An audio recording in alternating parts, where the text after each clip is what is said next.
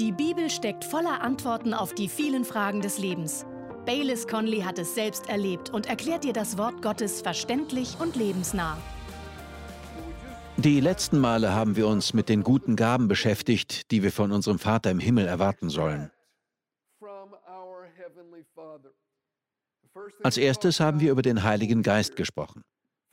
Das Erste, das Gott jedem seiner Kinder schenken möchte, wenn sie in seine Familie kommen, ist der Heilige Geist. Das zweite sind Vergebung und Heilung. Und das dritte, mit dem wir beim letzten Mal geendet haben, war der Friede, den er uns schenken möchte. Wir sollen von unserem Vater im Himmel Frieden erwarten. Kommen wir jetzt zum vierten Punkt. Zu dem sind wir letztes Mal nicht mehr gekommen. Das vierte, das wir von unserem Vater erwarten sollen, und ich weiß, dass Sie sehr gespannt darauf sind, ich spüre es förmlich. Das vierte, das wir als seine Kinder in der Beziehung zu unserem Vater im Himmel erwarten sollen, ist Korrektur. Ja, als guter Vater weist Gott seine Kinder zurecht. Wir haben keine Zeit, um es jetzt aufzuschlagen, aber lesen Sie einmal Hebräer 12. Dort wird ausführlich erklärt, wie der Vater korrigiert. Und an einer Stelle dort im Hebräerbrief werden einige Verse aus Sprüche 3 zitiert. Die wollen wir jetzt lesen. In Sprüche 3, Verse 11 und 12 steht, Mein Sohn, lehne dich nicht dagegen auf, wenn der Herr dich zurechtweist, und lass dich dadurch nicht entmutigen. Denn der Herr weist die zurecht, die er liebt, so wie ein Vater seinen Sohn zurechtweist, an dem er Freude hat.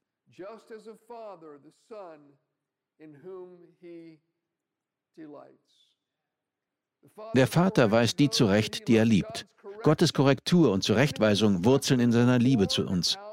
Es ist wichtig, sich daran zu erinnern, auch wenn wir es in dem Moment nicht erkennen oder verstehen können.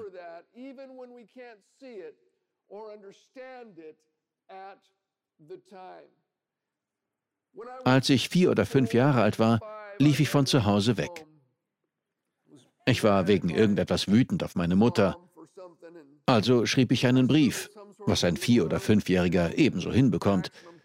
Ich glaube, ich malte einen Panzer und einen Hai und noch ein paar andere Sachen. Irgendwo haben wir diesen Brief noch.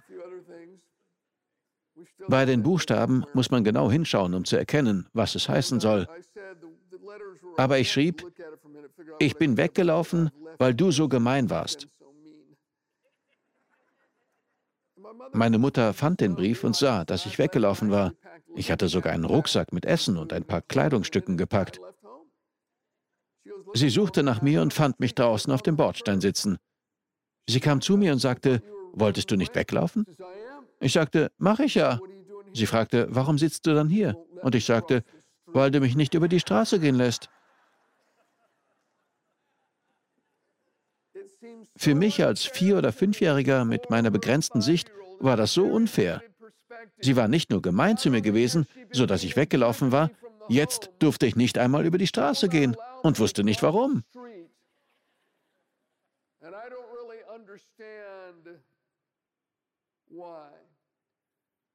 Gott setzt uns Grenzen, die gut für uns sind, wie nicht über die Straße gehen zu dürfen.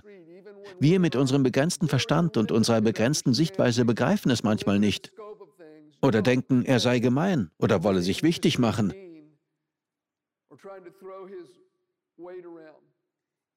Aber auch wenn es unfair wirkt, seine Korrektur und seine Zurechtweisung sind nur zu unserem Besten. Er korrigiert unsere Motive, unser Reden, unsere Lebensweise, unsere Haltung und unser Verhalten. Und es ist gut für uns, wenn wir auf ihn hören. In der Bibel steht im Psalm 94, Vers 12, Glücklich zu preisen ist der Mensch, den du, Herr, erziehst und aus deinem Gesetz belehrst. Es ist gut, wenn wir seine Zurechtweisung annehmen. Und es ist interessant. Hier steht, dass er uns erzieht und aus seinem Gesetz belehrt. Er lehrt uns durch sein Wort, nicht durch Katastrophen, Tragödien oder Krankheiten. Gott korrigiert und lehrt uns durch sein Wort. Das heißt nicht, dass wir aus Tragödien nichts lernen können. Das können wir. Gott kann uns durch alles etwas lehren, aber das heißt nicht, dass er es geschickt hat. Sie wissen, dass ich vor fünf Jahren einen Bootsunfall hatte. Gott hatte das nicht geplant. Es war nicht sein Wille. Ich habe auch nicht auf alles eine Antwort, aber ich bin durch die Gnade Gottes hier, weil Menschen für mich gebetet haben. Man dachte, ich würde nicht überleben. Aber ich kann eines sagen, obwohl Gott den Unfall nicht geplant und geschickt hat, hat er ihn auf jeden Fall gebraucht. Es hat ihn nicht überrascht. Er wusste, dass es passieren würde, und ich habe einiges dadurch gelernt. Wenn Gott etwas gebraucht, um uns zu lehren, heißt das nicht, dass er es geschickt hat. Sie können auch etwas lernen, wenn Sie Ihre Hand auf die heiße Herdplatte legen. Es gibt einfachere Wege, aber man lernt auch durch diese Dinge etwas. Ich möchte Ihnen ein paar Verse zeigen. Sie werden sie kennen. In Johannes 15 spricht Jesus davon, dass der Vater uns ausschneidet. Er vergleicht uns dabei mit den Reben an einem Weinstock. Ich lese aus der Amplified Bible. Sie veranschaulicht es gut.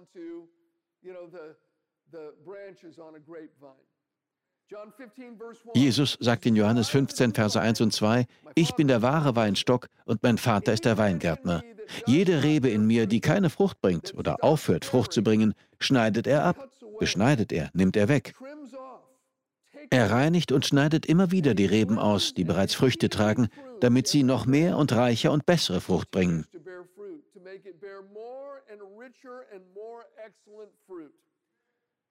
Gott möchte, dass wir mehr und reicher und bessere Frucht bringen. Deswegen wird er uns immer wieder zurückschneiden. Aber manche Leute haben eine seltsame Vorstellung davon, wie dieses Beschneiden Gottes aussieht.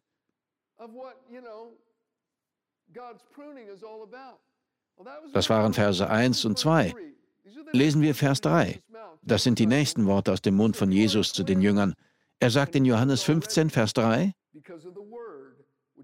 Ihr seid schon durch das Wort beschnitten, das ich euch gegeben habe, die Lehren, die ich mit euch besprochen habe.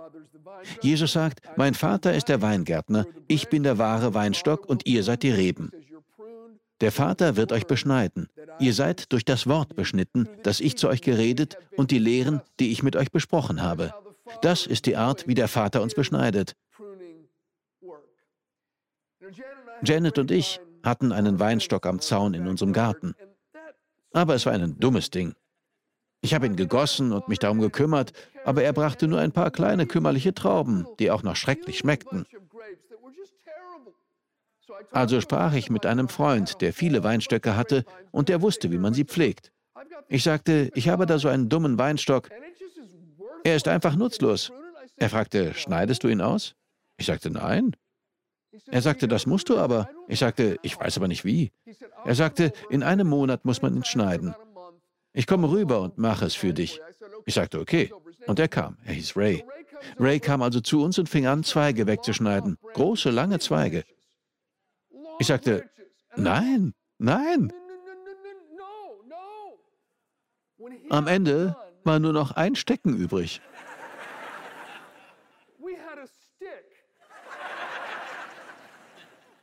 Ich sagte, Ray, du hast ihn umgebracht. Aber er sagte, Bayless, ich habe ihn nicht umgebracht. Ich habe nur alles Unproduktive weggeschnitten. Ich habe das tote Holz weggeschnitten. Dein Problem war, dass er so weit gewuchert war. Dein kleiner Weinstock brauchte seine ganze Energie, um die langen Zweige zu versorgen. Da blieb nichts mehr für die Früchte übrig. Man muss ihn zurückschneiden.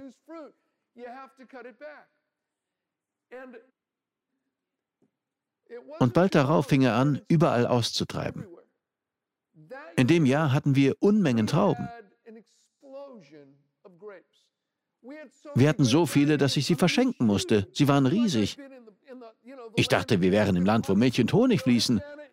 Janet, nimm die andere Seite, wir bringen sie den Nachbarn. Wir verschenkten Trauben an alle Nachbarn. Wir wussten gar nicht mehr, wohin mit all den Trauben. Ich hatte nicht gewusst, dass das möglich war, bis der Stock beschnitten wurde. Wenn wir uns Gottes Wort und seinem Geist unterordnen, wird er die unproduktiven und kontraproduktiven Bereiche in unserem Leben wegnehmen, damit wir Frucht bringen und unser Charakter in Jesu Ebenbild verwandelt wird.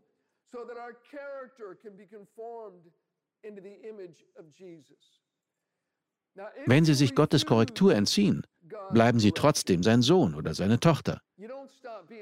In Hebräer 12 heißt es, wenn ihr Zurechtweisung erduldet oder wenn ihr ohne Zurechtweisung seid. Mit anderen Worten, wir haben eine Wahl. Wenn es Tragödien wären, die Gott uns aufzwingt, hätten wir keine Wahl. Aber wenn er uns durch sein Wort beschneidet und korrigiert, wie wir gerade gelesen haben, dann haben wir die Wahl. Wenn wir uns Gottes Korrektur nicht unterwerfen, hören wir nicht auf, sein Sohn oder seine Tochter zu sein. Aber wir werden einen großen Segen verpassen. Das heißt nicht, dass wir uns seinen Segen verdienen können. Wir verdienen ihn nicht, aber wenn wir nicht reif genug sind, um damit umzugehen, wird er ihn uns nicht schenken. Das ist wichtig.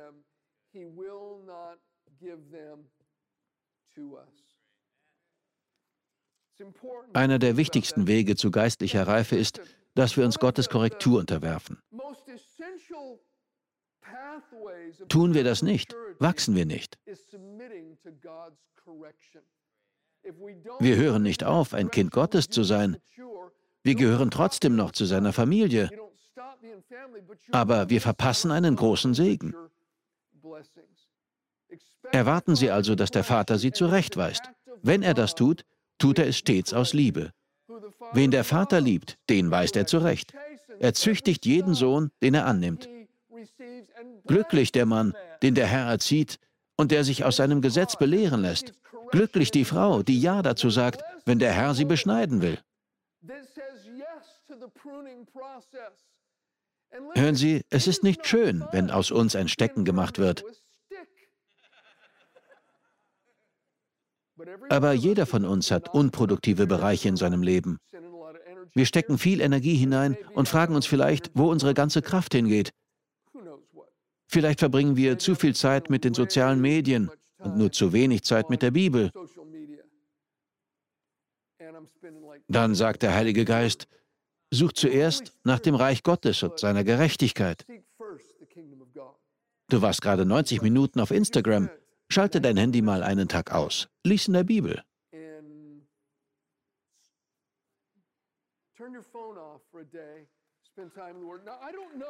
Ich weiß nicht, was es bei Ihnen ist. Es ist bei jedem anders. Wir stehen alle an unterschiedlichen Punkten. Was für einen zutrifft, kann für einen anderen in seiner Lebensphase gar nicht zutreffen. Aber lassen Sie sich von Gott korrigieren. Dann werden Sie wachsen. Sie werden reifen und Segen erleben, den Sie sonst nicht erleben würden.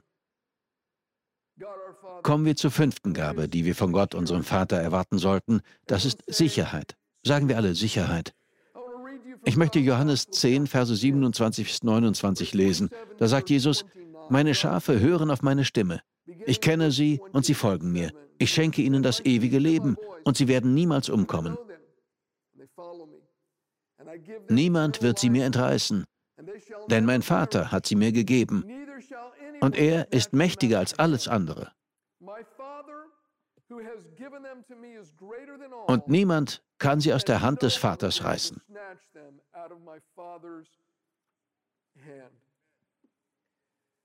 Als unsere Kinder klein waren, haben wir manchmal ein Spiel miteinander gespielt. Ich zog meinen Ehering ab und sagte, holt ihn euch. Manchmal legte ich mich sogar auf den Boden. Rebecca liebte dieses Spiel. Sie strengte sich mächtig an. Sie versuchte alles, außer vielleicht mich zu beißen.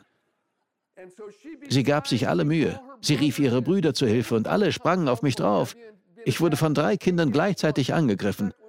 Manchmal konnte Rebecca meinen kleinen Finger hochbiegen und rief, ich hab seinen Finger. Dann riefen die anderen, halt ihn fest. Aber ich warf die Jungen runter, zog den Finger wieder ein und sie sagte, oh Papa. So ging es zehn oder 15 Minuten lang. Sie schafften es nie, den Ring aus meiner Hand zu holen. In der Hand des Vaters bin ich sicher. Seine Hand hat das trockene Land geschaffen und die Sterne an den Himmel gesetzt. Niemand kann mich aus der Hand des Vaters reißen. Es gibt keinen sichereren Ort. Wenn Sie durch das Blut Jesu von Ihrer Schuld befreit und in der Hand des Vaters sind, kann kein Engel, kein Dämon, keine Macht Sie ihm entreißen. Der Vater schenkt Sicherheit.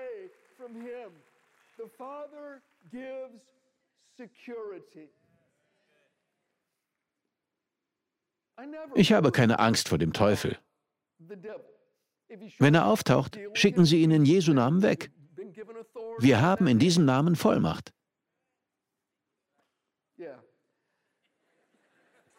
Ich möchte Ihnen etwas vorlesen. Judas 1, Verse 24 bis 25.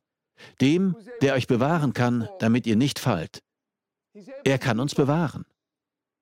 Dem, der euch bewahren kann, damit ihr nicht fallt, und der euch bereit macht, damit ihr makellos und voller Freude seid für seine große Herrlichkeit, gehört alle Ehre. Er allein ist Gott, unser Retter durch Jesus Christus, unseren Herrn.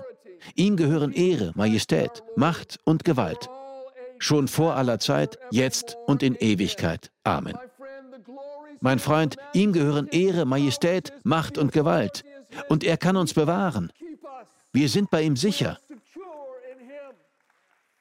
Jesus sagte, niemand kann sie aus meiner Hand rauben. Der Vater, der sie mir gegeben hat, ist größer als alle. Niemand kann sie aus der Hand des Vaters rauben. In der Bibel steht, euer Leben ist verborgen mit Christus in Gott. Sicherer als das geht es nicht. Der Vater schenkt Sicherheit. Er kann sie bewahren. Aber dazu müssen sie sein Kind sein. Ich möchte eine Einladung aussprechen. Und danach habe ich noch eine kurze Anmerkung, wie wir das, worüber wir gesprochen haben, ganz konkret anwenden und kooperieren können. Und dann wollen wir noch etwas tun, bevor wir fertig sind. Aber zuerst möchte ich eine Einladung aussprechen. Wissen Sie, ich war nie in einer christlichen Kirche. Ich wusste nicht, dass es so etwas gibt. Niemand hatte mir das gesagt. Niemand hatte mir von Jesus erzählt, dass er lebt und dass wir gerettet werden können. Niemand. Ich rede von meinem Leben, bis ich um die 20 war. Niemand hatte mir je etwas darüber gesagt. Als ich später herausfand, dass eine meiner Freundinnen aus der Highschool in die Kirche ging und Jesus kannte, war ich schockiert. Als sie mir das sagte, hätte ich sie ohrfeigen können.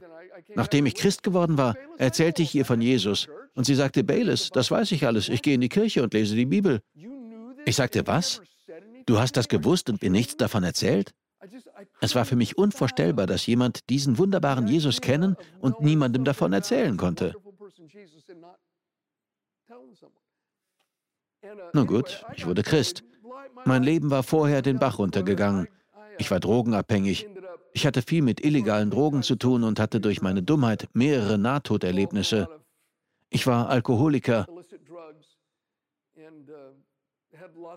Ich glaube, ich war vier Jahre lang nie nüchtern gewesen. Da schickte Gott mir eines Tages in einen Park einen zwölfjährigen Jungen, der mir von Jesus erzählte. Ich landete in einer Straßenmission, wo ich gläubig wurde. All das verdanke ich diesem zwölfjährigen Jungen und seiner Familie, die bereit waren, mich zu lieben und mir von der guten Nachricht zu erzählen. Ich glaube, dass hier einige sitzen, deren Geschichte sich im ein oder anderen damit deckt. Manche haben ein wildes Leben geführt, ob Junge oder Mädchen, Frau oder Mann. Sie kennen die schlimmsten Sünden. Geistlich gesprochen haben sie viele Klärgruben gegraben. Sie sind vielen falschen Hoffnungen hinterhergelaufen, aber ihr Herz ist immer noch leer. Ich sage Ihnen, der Retter kann Ihren Hunger stillen. Jesus ist real. Es geht nicht um religiöse Rituale. Es geht nicht um Zeremonien. Es geht um eine Beziehung. Gott möchte eine Beziehung zu ihnen. Er möchte ihr Vater sein. Er möchte, dass sie sein Kind werden. Ich möchte Ihnen ein einfaches Gebet zeigen. Ich kann Ihnen nur die Worte sagen, aber wenn Sie sie mit ehrlichem Herzen aussprechen und zu Gott sagen, dann wird er Ihnen begegnen. Wenn es Ihnen hilft, können Sie auch die Augen schließen. Beten Sie miteinander. Sagen Sie, Gott, ich komme zu dir. Ich brauche deine Hilfe. Rette mich. Ich brauche deine Vergebung. Ich glaube an deinen Sohn Jesus Christus. Ich glaube, dass er für meine Schuld gestorben und von den Toten auferstanden ist.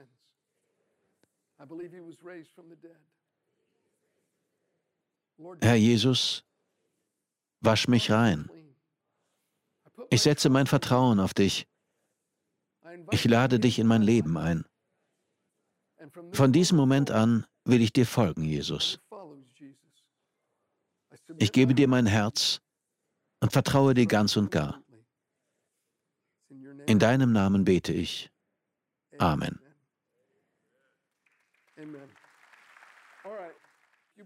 Wenn Sie dieses Gebet mitgebetet haben, ist das großartig. Aber Sie sind nicht am Ziel angekommen, sondern laufen erst los. Jetzt fängt das Abenteuer erst an. Und noch eine Anmerkung zu dem, worüber wir heute gesprochen haben. Wir sollen von unserem Vater im Himmel Gutes erwarten. In der Bibel steht, er ist gut und tut Gutes. Jakobus schreibt, von oben kommen nur gute und vollkommene Gaben. Sie kommen vom Schöpfer der Gestirne, der sich nicht ändert. All seine Gaben kommen aus Gnade zu uns. Das bedeutet, dass wir sie uns nicht verdienen können. Sie sind nicht unser Verdienst, aber wir müssen kooperieren, um diese guten Gaben zu bekommen.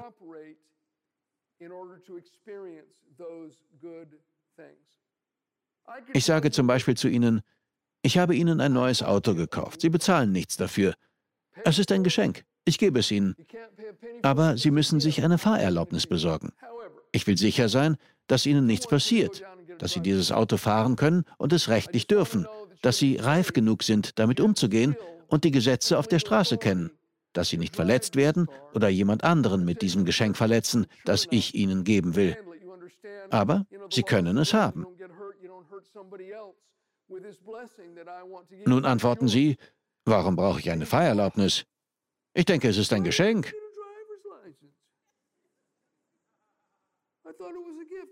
Das ist es auch. Sie müssen nichts dafür bezahlen, aber Sie brauchen die Fähigkeit, die Reife und das Wissen, um dieses Geschenk nutzen zu können. Besorgen Sie sich also eine Fahrerlaubnis, dann gehört das Auto Ihnen. Das bedeutet es, zu kooperieren, um ein Geschenk zu bekommen. Und es gibt drei Wege, wie wir kooperieren können, um Gutes vom Vater zu bekommen. Sind Sie bereit? Drei Wege. Ganz einfach. Erstens, Gehorsam sein. In Jesaja 1, Vers 19 steht: Seid ihr willig und gehorsam, so sollt ihr das Gute des Landes essen. Jesaja 1, Vers 19. Seid ihr willig und gehorsam.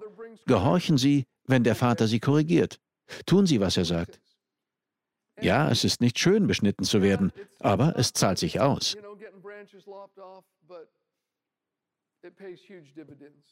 Also erstens Gehorsam sein. Zweitens den Herrn suchen. Psalm 34, Vers 10. Wer den Herrn sucht, braucht kein Gut zu entbehren. Und in Hebräer 11, Vers 6 steht, dass Gott die belohnt, die ihn suchen. Vielleicht sagen Sie jetzt, Bayless, das ist alles noch neu für mich.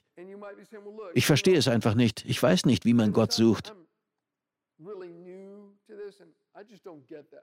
Dann fangen Sie dort an. Reden Sie mit ihm. Sagen Sie, Gott, ich suche dich. Ich weiß nicht, was ich tun soll, aber hier bin ich. Ich suche dich, Gott. Ich strecke mich nach dir aus.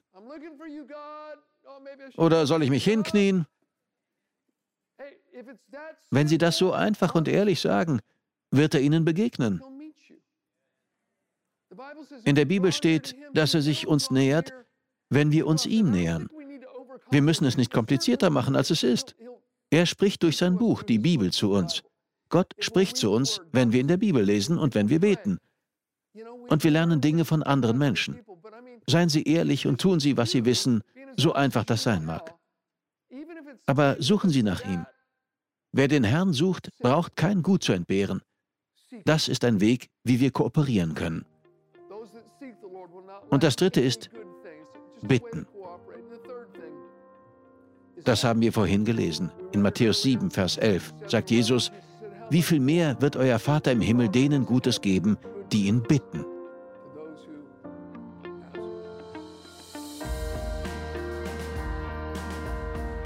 Wir danken dir fürs Zuhören. Weitere Predigten sowie eine tägliche Andacht von Baylis findest du kostenlos auf baylis-conley.de. Gott segne dich.